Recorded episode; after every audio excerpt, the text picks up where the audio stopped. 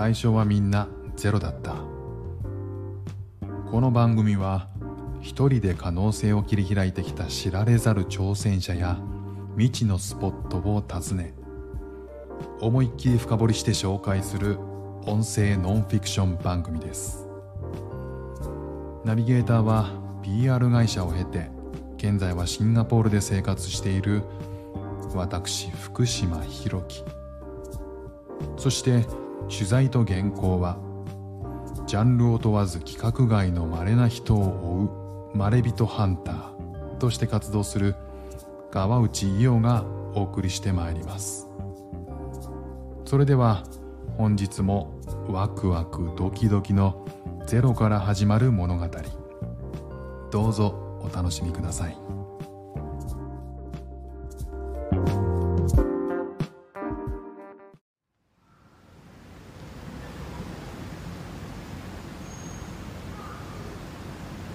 長野県塩尻市にレトロという言葉がぴったりの老舗映画館がある。その映画館には市外はもちろん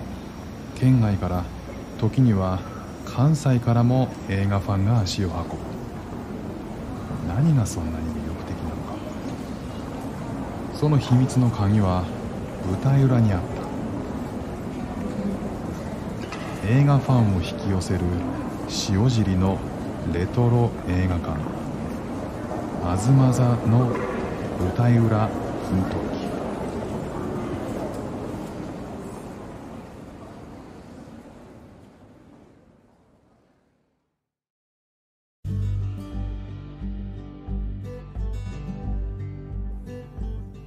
2016年12月30日の朝。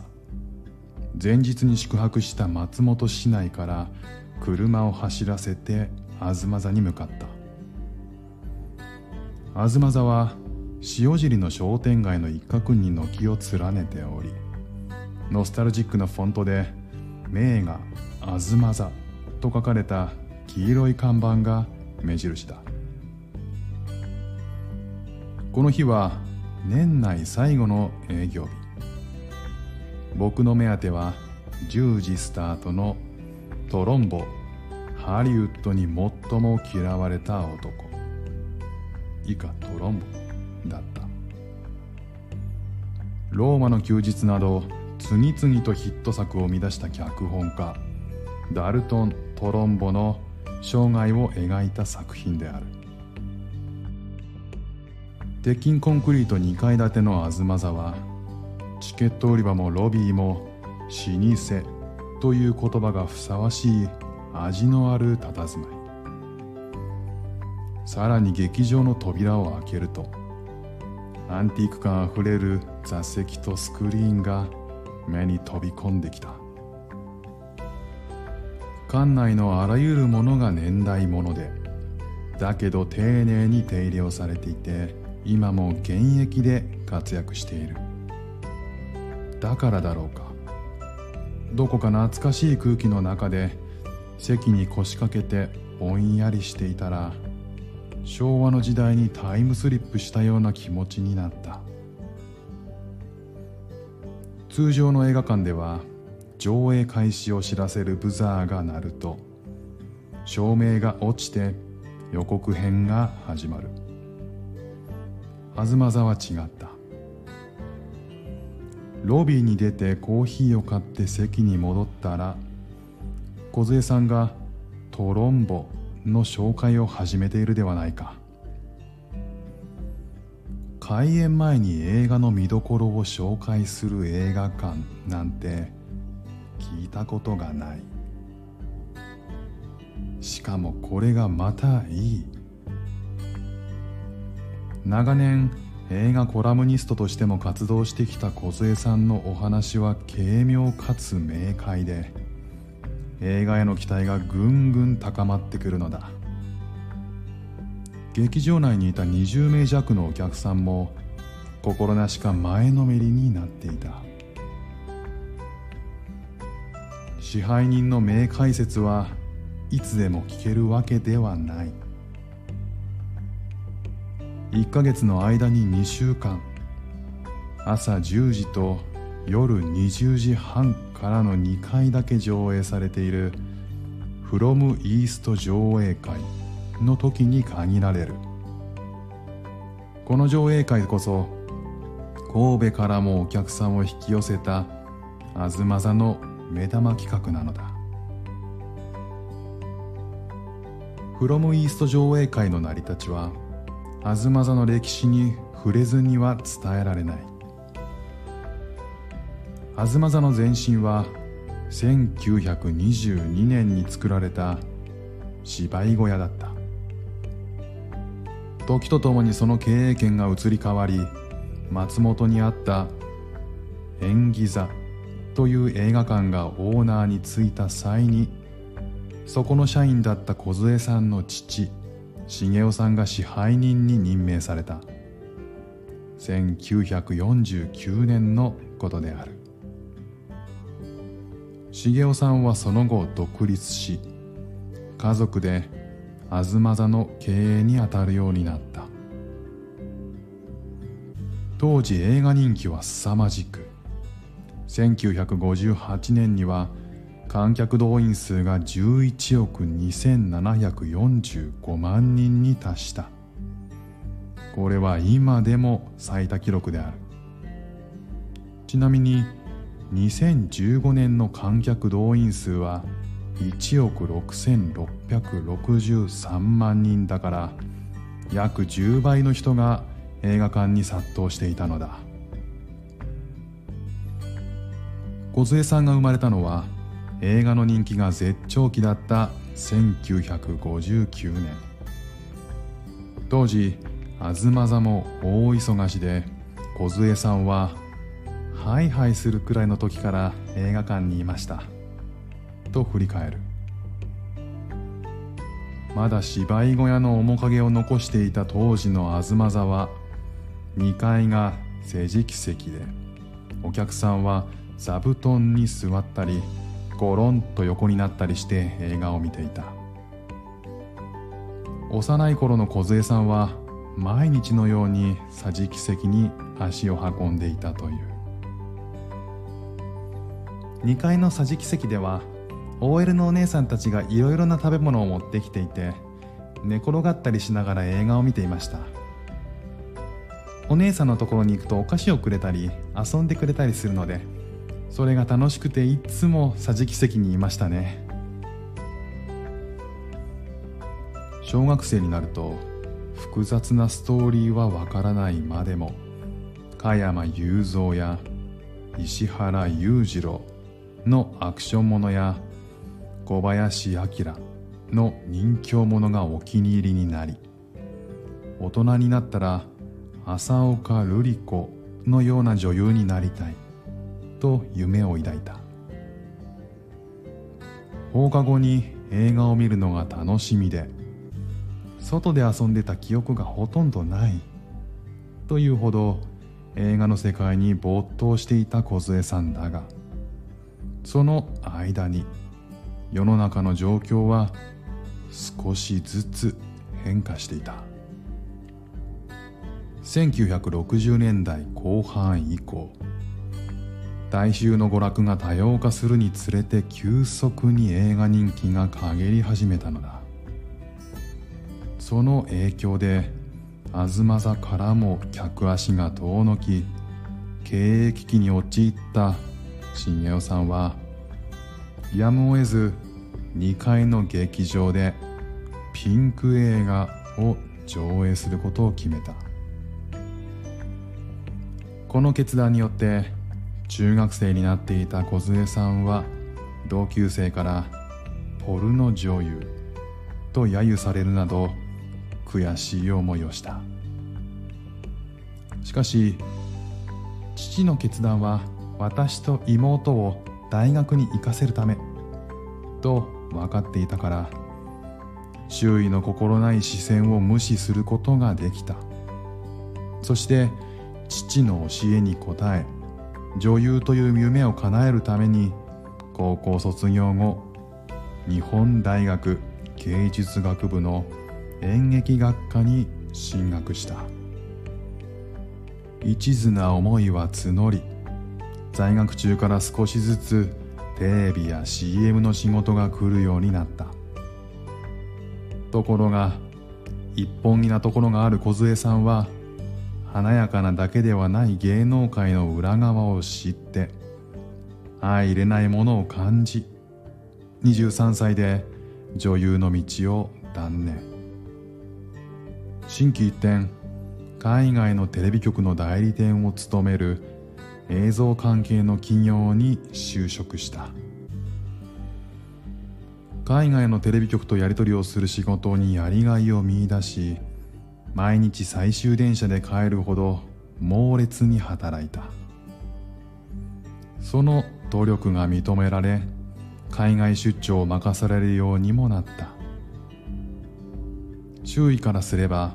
女優の卵からキャリアウーマンに華麗なる転身を遂げたようにも見えたことだろう。でも何か違和感があった。きっと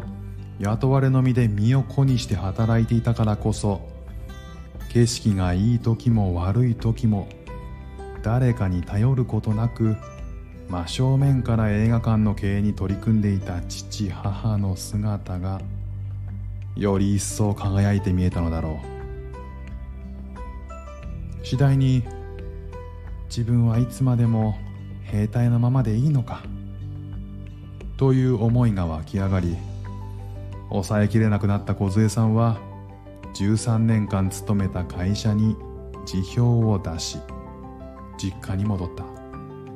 35歳の時のことだった。とりあえず1年間は何もしないで自分をまっさらにしよう。そう思って帰郷した梢さんを思わぬ事態が待ち受けていた。塩尻に帰ったのは1995年でたまたま映画誕生100周年に当たっていた。各メディアが記念企画を計画していた中で東京で映画の仕事をバリバリしていたキャリアウーマンが映画館を経営する実家に戻ることに注目した知人からの依頼でドキュメンタリー番組に取り上げられることになったのだ。テレビクルーが3ヶ月も密着することになったのだが実家で体を休めるつもりだった梢さんの毎日は映画館の掃除など両親の手伝いをするぐらい。あまりに地味で静かな生活でこれでは番組にならないとしびれを切らした監督は何か面白いことをしませんか？と持ちかけた。この言葉がかつて女優を志していた梢さんの心に火をつけたのだろう。それならと提案したのがフロムイースト上映会の原点となるアイデアだった。渋谷のル・シネマとかシネスイッチ。神保町の岩波ホールとか私が東京でずっと通っていた単館系の映画館が扱っている映画を東座で上映できるようになったら楽しいかなと思ったんです。自分も見たかったし。話を聞いた監督も乗り気になり平穏な日常が一気に動き出した。上映作品は前年に日本映画監督協会新人賞を受賞した塩尻市出身の古間谷智之監督の長編デビュー作「この窓は君のもの」に決定。テレビの取材が入っていることもあり市役所や市長の協力も得て上映会の情報は市民に広がり公開日東座は満員の客で埋まった。ドキュメンタリー番組としてはこれ以上ないクライマックスだろう。観客も古間屋監督も市役所の職員も市長もテレビクルーも大満足だった。梢さんを除いて。この時はあくまでもテレビの制作会社側の立場でクライマックスを作ったんです。それは地元の人たちに喜んでもらいたい。地元出身の監督や東座の存在を知ってほしいということでやりましたけどもともと私は欧州の映画が好きで自分でセレクトした映画を流そうと考えていたので手応えというよりは旗揚げ公演という意味合いが強かった。番組の撮影が終わり久しぶりの日常に戻った梢さんは独断と偏見で自分が惚れ込んだ作品しか上映しないというモットーでフロムイースト上映会を本格的にスタートさせた。この名前には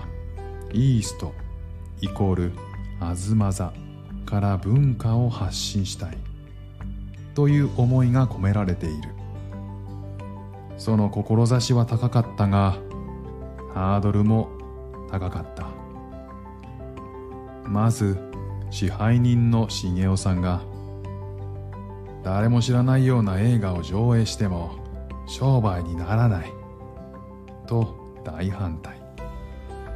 そこで梢さんは東座の邪魔にならない時間帯にやるので映画館を貸してくださいと頭を下げ体感料を支払うという条件でようやく一月に1週間だけ最も客が来ない夜8時半からの上映を許された。映画の上達にも苦労した。映画館は配給会社からフィルムを借り受けて映画を流す。フィルムがデジタルデータになっただけでこの構造は今も変わらない。現在は映画館と配給会社が売り上げの何割かをシェアする契約が多いそうだが当時は配給会社が決めた価格を事前に支払わなければならないこともあった。これが厳しかった。梢さんは映画館の手伝いをしていたが自分の生活は自分で何とかしなさいという父重雄さんの方針で無給。ほぼ無職に近い状態で配給会社への前払いはきつい。他に収入源がないので映画が不人気だったら赤字になった。立ち上げの時はテレビの取材という後押しがあったがインターネットもない時代によく知らない派手さもない欧州の映画を見に来る人が塩尻にどれだけいるだろうか。その後熱心に足を運んでくれる数少ない観客からの要望で朝10時からの会も追加されたが上映会は閑古鳥が鳴くことも多くそれでも父重雄さんとは何があっても体感料を支払うという約束だったのでさらに赤字が拡大するという悪循環だった。それでも続けようと思えたのは OL 時代には感じたことのない充実感を得ていたことに加えてこんな出来事があったからだ。上映会を始めたのは1995年で翌年の冬にはすでに資金の余裕がなくなっていた。それでもどうしても上映したい映画があった。巨匠エミール・グストリッツァ監督の「アンダーグラウンド」だ。1995年にカンヌ国際映画祭でパルムドールを受賞し翌年春日本でも公開されていた。梢さんは他の場所での公開が落ち着いた年末に上映したいと考えていたがその時配給会社に事前に納めるお金がどうしても5万円足りなかった。親に頼むわけにもいかないし他の仕事をするあてもない。どうしようかと途方に暮れていたらある日機嫌が良かった父重雄さんが宝くじでも買おうか。とお金を出してくれた。その時実家では父と母と梢さんの3人で暮らしていたので買ってきた宝くじを3等分した。すると梢さんが持っていた宝くじが当選したのである。金額は5万円。この時見えない力に支えられてるんだ。と感じて元気をもらったという。それでも財政は火の車でまさにお尻に火がついた梢さんだが窮地を脱することができたのもフロムイースト上映会のおかげだった。上映会を始めてすぐの頃に面白いことをしているからと声をかけてもらって FM 長野に毎週出演することになりました。それから私が書いていた上映会の解放を読んだある方の紹介で82銀行の機関紙に映画のコラムを書いたんですよ。それを信濃毎日新聞の方が認めてくださって本誌にもコラムを書くことになってそのうちに SBC 信越放送のワイドショーにレギュラーで出ることになりさらに NHK からは月1回30分の映画特集を組むので番組に出演してくれないかという話が来たりしてどんどん広がったんですよ。そのうちにシネマコラムニストという肩書きで仕事ができるようになって東京と長野を行ったり来たりするようになり忙しくはなりましたけどこの収入で上映会を継続することができました。次第に東京での仕事も増え東京に部屋を借り上映会の期間中だけ塩尻に戻るという慌ただしい生活になった。それでも一度も上映会をやめようと思ったことはないという。フロモイースト上映会は私の人生の真ん中にあるものでこれを生きがいに他の仕事でお金を得るという感覚でした。以前大雪で車も走っていないような日に一人だけ長靴を履いて歩いて映画を見に来てくれた方がいました。その人に「この映画良かったよ」って言ってもらうとそれがものすごく嬉しくてエネルギーになってまた明日もやろう。って思えるんです。1995年に始まった上映会も今年で23年目に入る。2011年には父茂雄さんが他界して梢さんが2代目の代表に就いた。これまでの間に梢さんにとって忘れられない出来事がいくつもあったという。イギリスのケン・ローチ監督が1930年代のスペイン内戦を描いた映画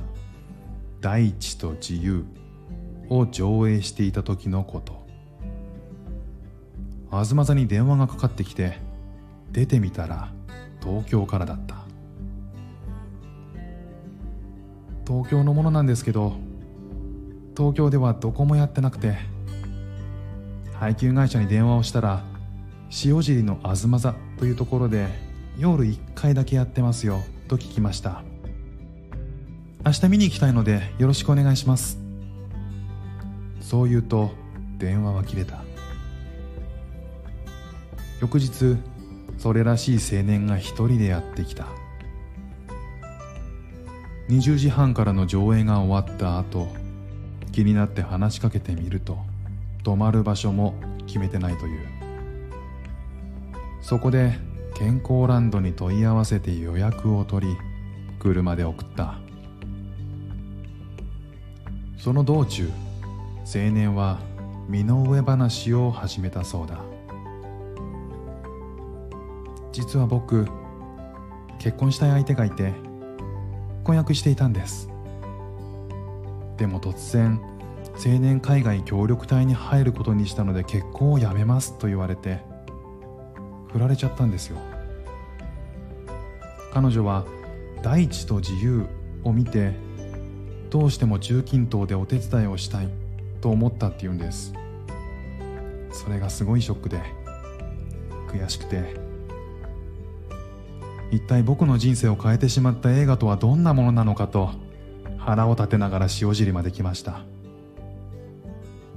でも映画を見て納得しました。別れ際その青年は「また頑張ります」と寂しげに微笑んだ。この時梢さんは「やっぱり映画って影響力が大きいんだな。心して上映しないと人の人生を変えてしまうかもしれない」と感じたそうだ。昨夏世界ベストレストラン50の第1位に4度も選ばれたデンマークの名店ノーマのドキュメンタリー「ノーマ世界を変える料理」を上映した時は梢さんの発案で以前から好意にしている塩尻のフレンチレストランラ・メゾン・クルマンディーズとコラボレーションをした。梢さんが映画の中の料理を再現してもらえませんか？と企画を持ちかけたのだ。その時オーナーシェフの友森隆さんは難しいなこれはと言いながらサンプルの DVD を朝まで見てできると確信そこで梢さんは配給会社にこういう企画をやるから宣伝してほしいと連絡をしたところ配給会社から「それは無理でしょう。ローマの分厚いレシピがあるので料理を指定してくれたらコピーしてレシピを送ります。それをシェフに渡してください。と言われたそうだ。配給会社の気持ちもわかる。世界一のレストランの料理を再現してという梢さんの依頼はほとんど無茶ぶりで塩尻というより日本全国でも再現できる人は少ないだろう。ところが友森さんはレシピなんていらない。と断り欧州でしか手に入らない食材は地元のもので代用し自力でノーマの料理を完璧に再現してみせた。これには東京の配給会社も驚嘆したそうで噂を聞きつけた神戸のフレンチレストランで働くシェフが東座までやってきて映画を見た後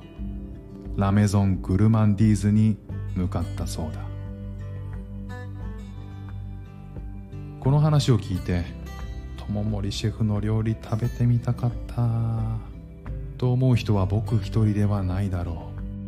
う。地元の映画館とレストランとのコラボのなんと魅力的なことか。上映前の解説もそうだがただ人知れぬ名作をキュレーションするだけでなく最大限に映画を楽しんでもらうために手を尽くす。それが東座代表のおもてなしだ。その熱い思いは確実にお客さんに届いている。仰天する実話のエピソードが満載で物書きを生とする僕にとってはかなり刺激的だったトロンボを見終えた後他のお客さんに話を聞いてみて驚いた。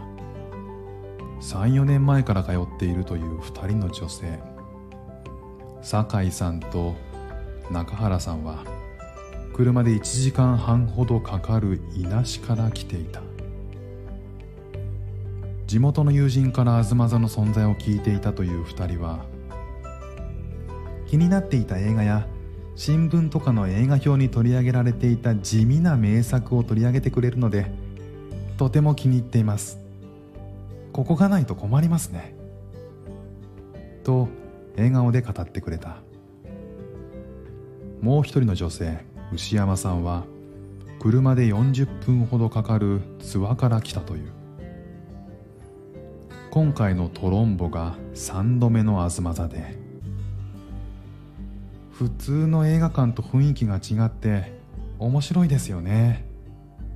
居心地が良くて好きです。とのこと。塩尻の隣の松本市から来たという男性横山さんは東座についてこう語る。新聞で東座を知って34年前から見るようになりました。タウン誌で愛木さんのコラムを読んでますよ。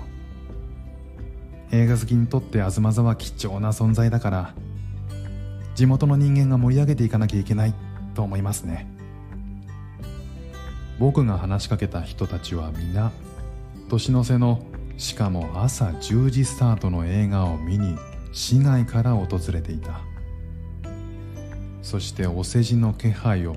全く感じさせない気持ちのこもった言葉で東座への思いを聞かせてくれた。梢さんから誕生日の月は1作品無料などの特典があるフロムイーストシネマクラブの会員が900人を超えていると聞いたけどその理由がわかる気がした。応援したくなる。通いたくなる。遠方からでも訪ねたくなる映画館。それが東座なのだ。インタビューの最後に子供の頃からずっと映画と共に生きてきた梢さんにとって映画の魅力は何ですか？と尋ねると目をキラキラとさせながら答えてくれた自分は一通りの人生しか歩めないけど映画は何百通りもの人生を見せてくれる映画館はその一つ一つの人生と対峙できる場所ですそうして別の人生と向き合うことによって新しい自分が生まれてくる自分が予期してないシーンを見るとこんな感じを初めて味わうなということがあるでしょなんでここで泣いてるんだろうとか誰も笑ってない場面で笑っちゃったり。その感情の揺れが面白くて知らない自分に出会うことで自分の人生が大きくなったような豊かになったような気持ちになるんです。例えば第二次世界大戦下のドイツ人の夫とユダヤ人の妻を描いたドイツ映画「あの日のように抱きしめて」を見た時主人公の女性の言動が理解できませんでした。今も分かりません。でもこれから他の映画を見ながら知識と情報を得ていくとだんだん彼女の気持ちが分かっていくんじゃないかと思っています。それが楽しみなんですよ。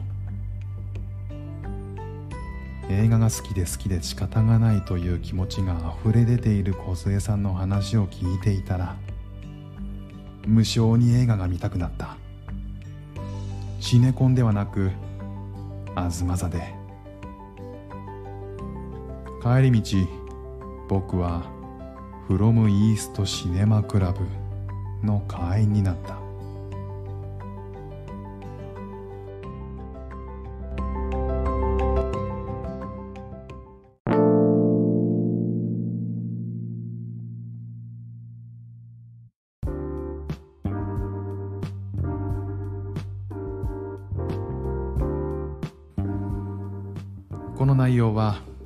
スコ東日本が運営する旅サイト未知の細道で2017年6月25日にアップされた記事です。よかったらサイトの方も覗いてみてください。